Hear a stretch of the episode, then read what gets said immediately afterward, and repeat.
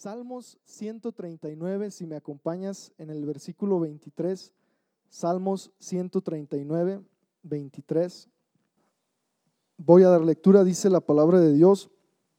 Estoy leyendo una versión distinta a la Reina Valera.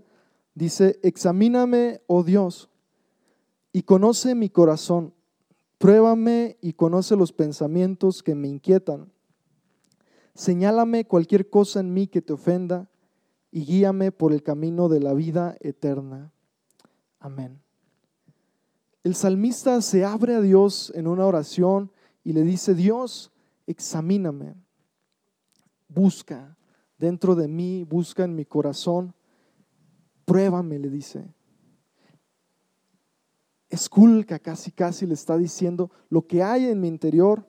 Y después le dice el salmista al Señor, y señálame lo que te ofende en mí cualquier cosa que te ofenda, que haya en mi corazón. Y después le comenta, guíame por el camino de la vida eterna. Esta serie ya hemos comentado este tema, un corazón liberado. Vamos a abordar muchos temas eh, respecto a sanidad interior, respecto a liberar nuestro corazón de ataduras, de heridas. Pero tenemos que preguntarnos esto, ¿qué es un corazón liberado? Bueno, para empezar, un corazón atado es un corazón que tiene resentimiento, hay ataduras de, ira, de rencor, de rechazo, de amargura, de pasado.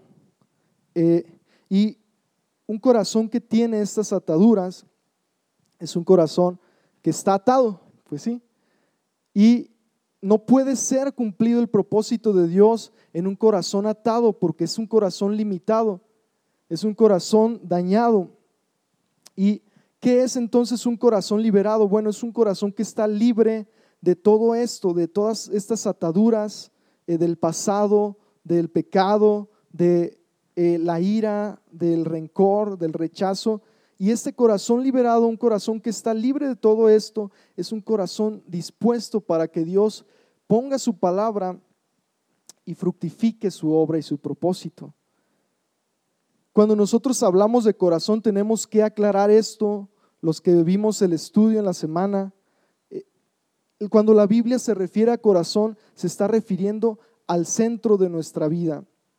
La palabra hebrea para eh, corazón es levab o lev y la palabra griega es cardia. Y todas y estas palabras se refieren al centro de algo.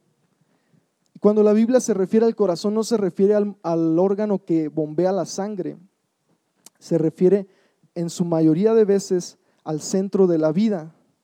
Y de hecho la Biblia dice también que Dios tiene corazón, no como no se refiere al corazón físico, se refiere al centro de su vida, en este sentido su mente, su alma, todo donde se aloja lo que Él es, lo que tú eres, tu corazón, eh, tu personalidad, eso, a eso se refiere la Biblia con el corazón.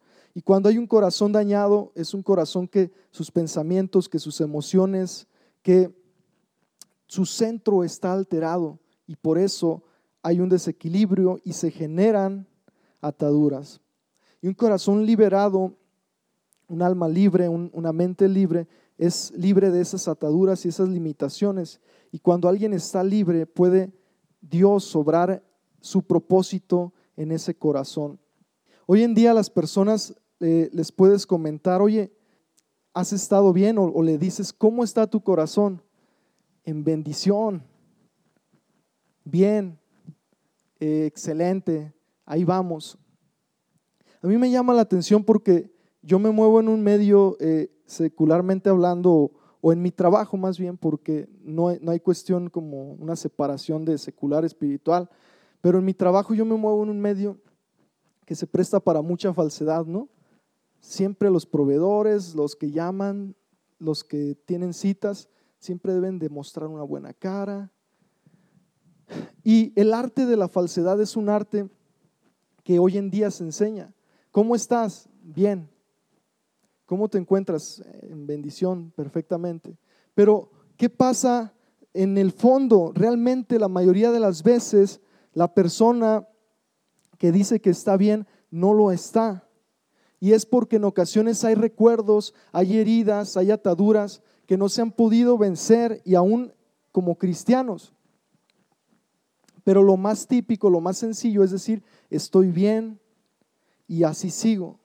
¿Y qué hay de malo en reconocer eh, la necesidad? Pues nada, pero como aprendemos el arte de la falsedad, el arte de decir estoy bien cuando no, entonces por eso muchas veces no se habla. Y nosotros nos preocupamos como seres humanos en traer bien ah, limpios los zapatos, eh, eh, tener los dientes bien también. Nos fijamos en, usar un buen jabón, en cuidar eh, nuestra ropa, en cuidar los carros, en cuidar hasta los celulares, cosas que se desgastan.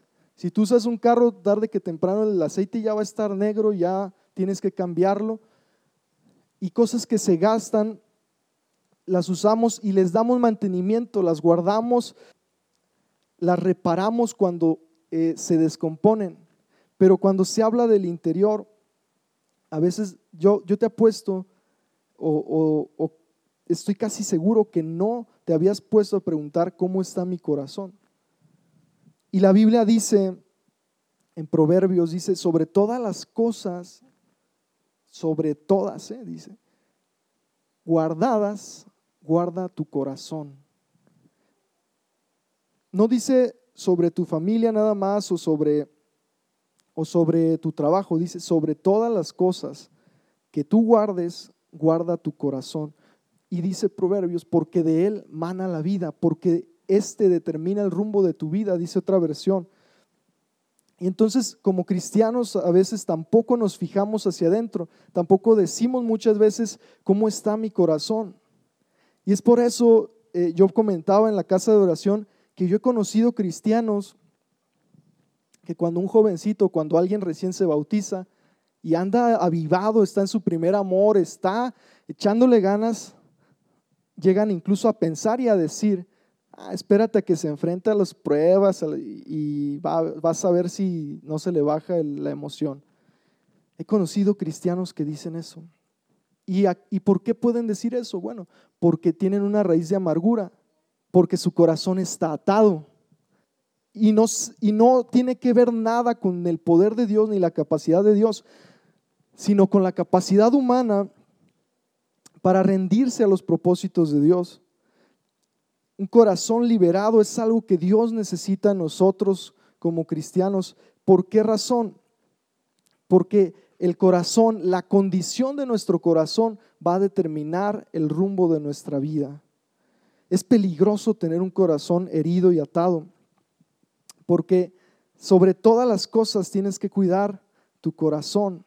Si tu corazón está enfermo, si tu corazón está atado, lo que transmitas, lo que influencies a tu familia, a las personas que te rodean, también va a ser defectuoso. La Biblia dice que cuando nosotros caímos de, la gracia de Dios como humanidad, la imagen de Dios que Él nos había impreso, cuando la Biblia dice, eh, que Él nos hizo su imagen y semejanza. Obviamente sabemos que no se refería a cara, no se refería a nariz, no se refería a eso, se refería al alma. Dios nos dio de sus atributos compatibles, la capacidad de amar, la capacidad de sentir, eh, enojarnos incluso, es parte de esa imagen, los sentimientos, las emociones. Y esa imagen al caer fue distorsionada. La imagen que Dios creó en nosotros la plenitud de Cristo, quien refleja esa imagen pura, fue distorsionada. Esa imagen en nosotros fue distorsionada y tenemos que volver a Cristo para volver a restaurar esa imagen. ¿Y qué pasa con las personas muchas veces que decimos, ah, yo, yo he vivido muchas cosas, yo he vivido heridas, yo he vivido esto, yo he vivido decepciones, pero las guardaste tu corazón en ese momento, o sea, le has dado mantenimiento a tu corazón. Y si puedes decir, no, la verdad es de que viví esa decepción y ahí quedó. Seguí viviendo y salí como pude. Aquí la pregunta de ley es si, si le damos importancia a lavar nuestros dientes, a darle mantenimiento, a guardarlos pero no le damos mantenimiento ni guardamos nuestro corazón. es un, enfoque incorrecto, es un enfoque eh, fuera de lugar. ¿Por qué razón? Porque es más importante darle mantenimiento a nuestro corazón, guardar nuestro corazón.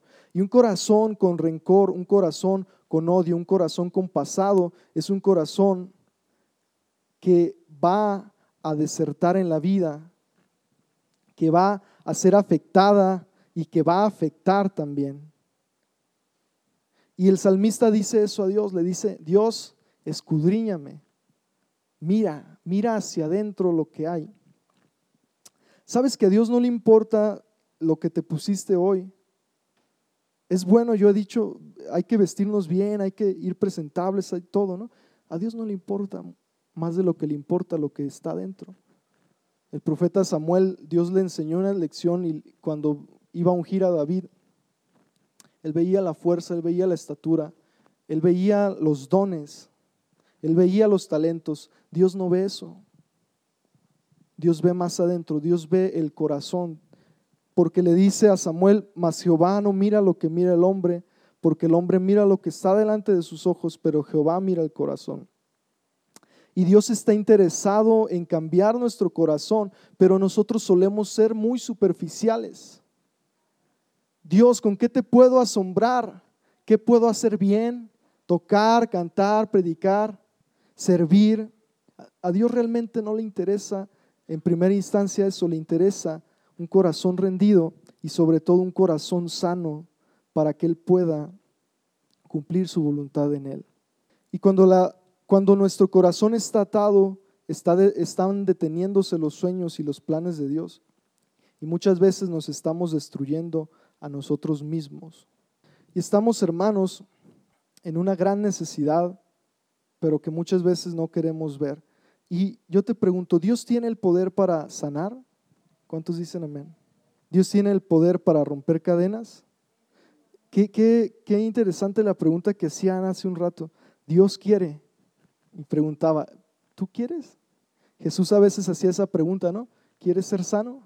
Y nosotros, hermanos, cuando vemos esto, podemos decir, en la sociedad hay corazones dañados, en las personas de afuera, hay gente atada al odio, al rencor, al pasado, al fracaso, pero en la iglesia, ¿qué tal? Yo te decía de estos hermanos que, que en algún tiempo conocí, ¿no? Que hablaban eso, ¿no? Estos que son nuevos ah, ya van a enfrentarse a los problemas y ya, ya ni van a danzar, ¿verdad? Y era porque ellos traían en su corazón una raíz de amargura, de algo que vivieron probablemente y no superaron. Y nosotros tenemos que entender que Dios tiene el poder, pero nosotros queremos, para empezar, nosotros nos damos cuenta de lo que tenemos y de lo que necesitamos. Es importante tener un corazón liberado, para poder cumplir el propósito de Dios. ¿Qué es lo que Dios necesita de nosotros para hacernos libres? ¿Qué es lo que Dios necesita? Una de las cosas que, a mí me gusta de, cuando me acerqué al, al, pensamiento cristiano, cuando, cuando vine al Evangelio, es de que podemos ser confrontados con la palabra de Dios, pero también podemos hacer preguntas, ¿no? esto está bien, esto está mal, eh, esto, ¿a qué se refiere la Biblia con esto? Pero muchas veces hay una desventaja eh, en cuestionar todo. Es bueno cuestionar para llegar a entender, ¿no? Preguntar, aprender. Pero nosotros estamos en una sociedad en la que no, aprende, no aprendimos a razonar una sociedad que relativiza todo, o sea, dice, esto puede ser como no puede ser. Y una de las cosas que Dios necesita para hacernos libres es que nosotros primero queramos ser libres y que reconozcamos la necesidad de esa libertad. Y identifiquemos si lo que nos aqueja, lo que nos afecta es el rencor, es la tristeza, es la soledad, es la falta de perdón, es la depresión, puede ser, y a la vez que nos podamos rendir a Dios en ese momento. Y una parte medular de lo que Dios necesita es que quitemos la terquedad de nuestro corazón.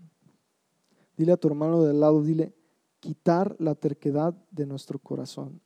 La Biblia habla de un pacto que Dios le da a Abraham. Dios le había prometido que le iba a multiplicar, que le iba a bendecir.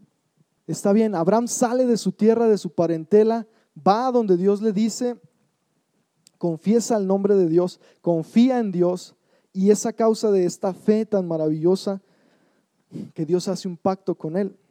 Y le da la circuncisión, algo totalmente extraño y raro, una cirugía, hacerse una cirugía, todos los hombres y los niños, que significaba o simbolizaba el pacto de Dios con él. Y fíjate que no tiene ningún sentido que Dios le haya pedido esto. ¿Qué, qué caso tiene hacerse una cirugía? Era un símbolo. Lo que Dios quería era probar o ver qué tanta obediencia había en él. Abraham acepta la circuncisión. Una cirugía que incluso en esos tiempos podía llevarse la vida de alguien, se desangraba, algo delicado. Y Dios muchas veces te pide cosas extrañas o te pide que hagas cosas difíciles porque sabe que eres terco, porque sabe que soy terco. Abraham dice, está bien, Señor, la circuncisión.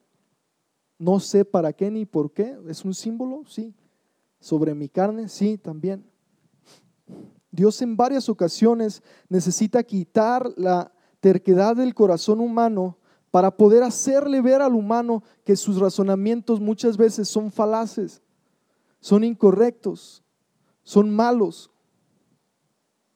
Cuando Dios confronta al general asirio Namán y le dice, eh, la criada de, de, de Namán, le dice a uno de sus soldados, me parece, hay un profeta, Namán estaba enfermo de lepra, y le dice, hay un profeta allá que se llama Eliseo, que Dios lo usa, etc. Ok, vamos, va el general, van las tropas que lo acompañan, se presentan ante Eliseo, y Eliseo les dice, bueno, ve y zambútete tantas veces, siete veces creo, a, a un río que para Namán no era el río de su agrado. Qué feo, hay como la presa, ¿no? Si te dicen vete y zambútete a la presa. Ya no hay pescados con tres ojos allí y, y algunos están verdes, no sé. Quizá no estaba tan feo el, el, ah, el río donde, donde, donde Eliseo le dijo a Namán que se zambutiera. Y Namán pregunta, ¿acaso no hay mejores ríos allá donde yo vivo? para que yo lave mi piel. Ustedes saben, la lepra en aquel momento, y aún hoy en día sigue siendo una enfermedad terrible. ¿Acaso no hay mejores ríos allá? Pero Namán en su momento quita su terquedad y dice, ok, el profeta lo dijo, Dios lo dijo, me voy y me zambuto. ¿Y qué pasa? Hay sanidad en él, hay sanidad eh, en su piel, pero tuvo que quitar la terquedad de su corazón. A veces Dios actúa de una forma extraña. A veces Dios, a veces Dios te pide que perdones. A veces Dios te pide que quites cosas de tu vida para ser libre y para Él obrar en ti. A veces Dios te pide orar y buscarle simplemente en algo tan sencillo, entre comillas a veces. A veces Dios te pide corregir tus errores. A veces Dios te pide humillarte. A veces Dios te pide someterte. A veces Dios te pide pedir perdón. Son cosas difíciles. ¿Cómo me voy a zambutir ese río? ¿Cómo voy a circuncidar mi piel? Y la Biblia dice en Deuteronomio 10, 16, dice, circuncidad pues vuestro corazón y no endurezcáis más vuestra cerviz. Dios quiere circuncidar el corazón en el sentido de que Dios quiere quitar la terquedad de nosotros muchas veces. Nos pide a veces cosas que no nos gustan. Cuando Jesús sana a un ciego ah, y lo sana con, agua, agua perrier y este, ¿y qué más? Con, con una, una toallita de, lino fino. No, le echa tierra y saliva. Y en esos tiempos no existía la pasta de dientes. Dios muchas veces atenta contra nuestra terquedad. Dios para que nosotros podamos ser libres, Él necesita circuncidar nuestro corazón y quitar nuestra terquedad, porque esta impide que Él pueda ir más allá. El pastor eh, Richard Veloz dice acerca de la terquedad, la persona terca siempre dirá, yo haré lo que me pidas, pero a mi manera. La circuncisión del corazón es para quitar la terquedad que tenemos, porque siempre estará discutiendo con lo que Dios quiere hacer y nunca rendirás tu voluntad a Él. El problema a veces de relativizar todo es de que nuestros razonamientos, yo creo en que cada conciencia puede cuestionar. De repente hay líderes religiosos que se aprovechan de, de los hermanos y quieren cauterizar su conciencia y que no cuestionen nada, ¿no? No, tú no preguntes, no, tú no vayas a la Biblia, no. Pero también en ocasiones nuestros razonamientos no se quieren someter a la palabra de Dios. En ocasiones nuestra mente no se quiere someter. Yo, les, yo me acuerdo que cuando llegué a Cristo, uh, yo era bien preguntón siempre.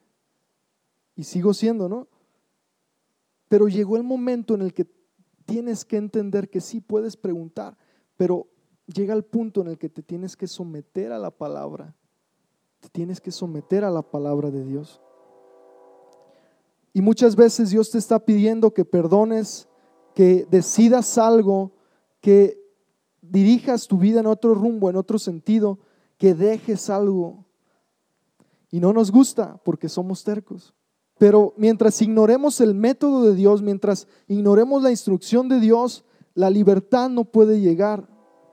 Mientras nosotros digamos y, decidamos, no, es que lo que yo digo, lo que yo pienso, y a veces incluso hasta lo justificamos con la Biblia, ¿no? Es que aquí dice esto, y yo no voy a hacer eso porque no es así, pero hasta que nosotros no dejemos la terquedad de nuestro corazón, es que podemos, es que vamos a poder ser libres. Porque dejar la terquedad y obedecer a Dios significa reconocer que Dios tiene razón y que nosotros no. Y eso a quien no le duele. El, orgullo a veces nos hace pensar que sabemos más que Dios. ¿Por qué crees tú que Dios le tiene que decir a, a, a las personas, yo los hice y no ustedes se hicieron a sí mismos, ¿no? Porque el ser humano es capaz de llegar incluso a pensar que existe por su propia voluntad y que todo lo que tiene es por su propia fuerza. Y muchas veces yo veo que es una desventaja que la iglesia y que como cristianos no aprendamos a razonar, no aprendamos a buscar en la escritura eh, la verdad. Y hay veces que, usamos la escritura para nuestro beneficio, ¿no?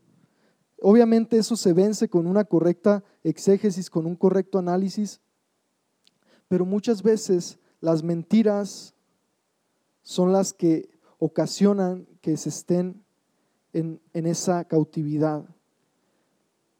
¿Qué pasa con estos hermanos o este tipo de pensamiento que te comentaba ahorita? Aquel hermano que dice, bueno, ya se le pasará la emoción, está amargado, ¿no? ¿Por qué razón? Ah, comentaban en, la casa de oración, o aquellos hermanos que son negativos para todo. ¿Qué le pasó, no? Hay una atadura en el corazón, ¿qué más hay? Llega, por ejemplo, el momento en el que alguien que no quiere aceptar el discipulado o congregarse, o ejemplos tan sencillos, ¿no? Tú puedes decir, bueno, ah, yo he conocido personas que dicen, no, es que, ¿para qué voy a la iglesia si Dios está aquí? Bueno, espérate, pues la Biblia dice, no dejes de congregarte, ¿no? Eso es suficiente para quitar la terquedad. Pero entonces dicen, es que yo en la casa oro y no necesito a la iglesia. Pero la Biblia dice, Cristo fundó a su iglesia, bla, bla, bla, bla, bla, bla. No, es que no, no, es, no es tan necesario. Terquedad, terquedad, terquedad. ¿Qué pasa después? Bueno, este hermano pues no, no, no venció, este, ya no es hermano, etcétera, etcétera. Pasa, ¿no? Yo les comentaba en la casa de oración, ¿por qué algunos cristianos se resisten al cambio? ¿no? Yo creo que cuando, ¿cuántos de aquí cuando vinimos a Cristo fuimos libres, fuimos hechos libres? ¿Cuántos de aquí mantenemos esa libertad? Yo creo que cuando Cristo llega, Él es poderoso para salvar, Él es poderoso para sanar heridas, Él es poderoso para cambiar, Él es grandioso para transformar corazones, para hacer libres corazones. Pero llega el momento en el que en la iglesia te preguntas, oye, hay, hay gente que no ha podido vencer algunas cadenas. Hay gente, ¿por qué algunos no cambian? ¿Por qué algunos de repente hay recaídas? ¿Por qué hay esto? Y hay cristianos que se decepcionan. Pero hay que aclarar y entender que esto no es un problema de Dios, es un problema del hombre. No es que Dios no pueda cambiar un corazón, es que el hombre se resiste al cambio. Y yo te estoy hablando de que Cristo es poderoso para cambiar. Cristo es poderoso para sanar nuestro corazón. Cristo es poderoso para quitar el orgullo, para quitar el rechazo, para quitar los abusos que sufrimos, para quitar las heridas que sufrimos. Cristo es poderoso. ¿Y cuántos dicen amén? Cristo puede sanar tu tristeza, Cristo puede sanar tu depresión, Cristo puede sanar tus vacíos, Cristo puede sanar las ofensas que te hizo alguien. Pero tienes que rendirte. El método de Dios, tienes que dejarte circuncidar, tienes que dejar eh, que Dios tenga razón. Y cuando alguno me pregunta por qué algunos no cambian y por qué pasas, no es de Dios. Él es poderoso y santo. Él es grande y su poder, el poder de su Espíritu Santo es capaz de transformarnos. No está en Dios la responsabilidad. Es que el humano no se deja moldear. No me dejo moldear muchas veces.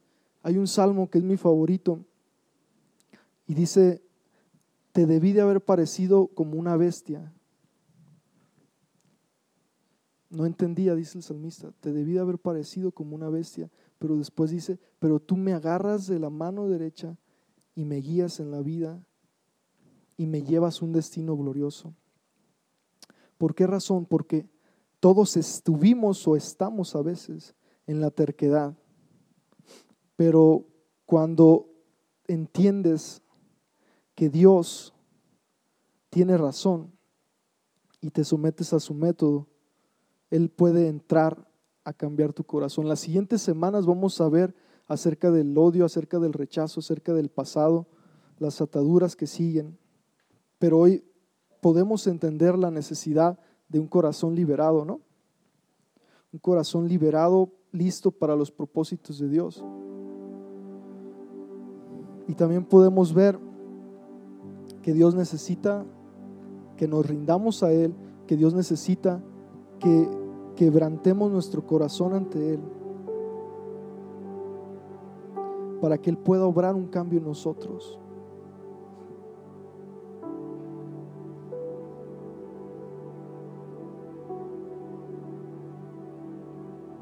Yo he conocido cristianos hace, hace un tiempo, de hecho, en un, en un evento invitaron a predicar a, un joven eh, y después, meses después, ah, predicaba vivado y todo y ah, y meses después ya no era cristiano y sabe qué pasó.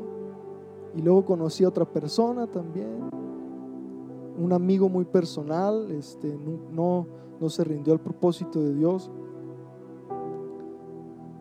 Palabra profética, etcétera, etcétera. Dios le habló.